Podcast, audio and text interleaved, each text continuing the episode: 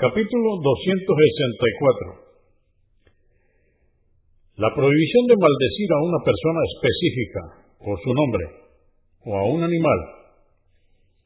Hadís 1551. Narró Abu Sa'id, Sabit ibn Ad-Dahat al-Ansari, que Alá esté complacido con él, que el mensajero de Alá, la paz de Dios con él, dijo, quien haga un juramento en falso, a sabiendas, anunciando convertirse a otra religión que no sea el Islam, y mienta, así será.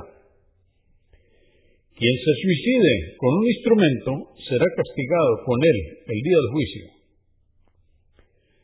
Ningún hombre deberá hacer promesas sobre algo que no posee o no pueda cumplir.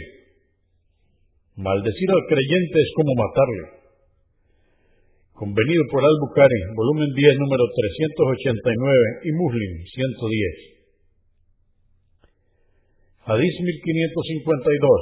Narró Abu Huraira, que Alá esté complacido con él, que el mensajero de Alá, la paz de Dios con él, dijo, no es propio de una persona íntegra maldecir constantemente. Muslim 2597. Hadís 1553. Narró Abu al-Darda, que Alá esté complacido con él, que el mensajero de Alá, la paz de Dios con él, dijo, quienes maldigan con frecuencia, no se les aceptará su intercesión ni su testimonio el día del juicio. Muslim 2598, Abu Daud 4907. Hadís 1554. Narró Samura ibn Yundub, que Alá esté complacido con él, que el mensajero de Alá, la paz de Dios con él, dijo, no os maldigáis unos a otros, invocando la maldición de Alá, su ira o el infierno.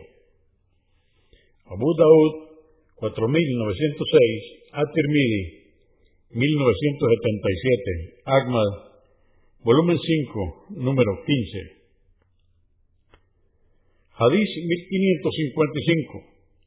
Narró Ibn Masud, que Alá esté complacido con él, que el mensajero de Alá, la paz de Dios con él, dijo, el creyente musulmán no calumnia ni maldice, no es indecente ni grosero.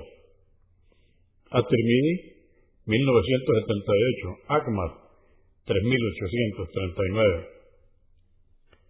Hadís 1556. Narró Abu ad-Darda, que Alá esté complacido con él, que el mensajero de Alá, la paz de Dios con él, dijo, cuando el siervo de Alá maldice, la maldición sube al cielo y se cierran las puertas ante ella. Luego desciende a la tierra y sus puertas también se cierran ante ella. Después toma rumbo a la derecha o a la izquierda y si la maldición no encuentra camino, se dirige a quien ha sido maldecido. Si lo merece, le alcanza, y si no, vuelve en contra de quien la ha proferido.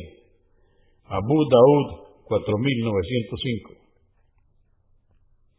Hadís 1557. Inram ibn al-Usain, que Alá esté complacido con él, dijo, iba el mensajero de Alá, la paz de Dios con él, en uno de sus viajes y una mujer de los Ansar iba subida sobre una camella que se inquietó de repente. Entonces la mujer la maldijo, llegando a oídos del mensajero de Alá, la paz de él, quien dijo, retirarle el equipaje y abandonarla a la camella, porque está maldita. Dijo Inram, es como si aún la viera andar entre la gente sin que nadie le prestara atención. Muslim 2595. Hadís 1558. Abu Barzah al-Aslami, que Alá complacido con él, dijo, una joven mujer iba montada sobre una camella muy cargada de equipaje en la misma caravana que iba el profeta, la paz de Dios con él. Y cuando la mujer lo reconoció, quiso aproximársele de tal forma que aceleró el paso por la montaña y asusando a la camella dijo, Alá, maldícela. Dijo el profeta, la paz de Dios con él, no nos acompañará una camella que ha sido maldecida. Muslim 2596. Dijo An-Nawawi, debéis saber que aunque el significado de este hadiz pueda presentar algún problema para comprenderlo, en realidad no lo tiene, pues hace referencia a la prohibición de que no les acompañe esa camella, pero no existe prohibición alguna de venderla, sacrificarla o montarla. Y Alá sabe más.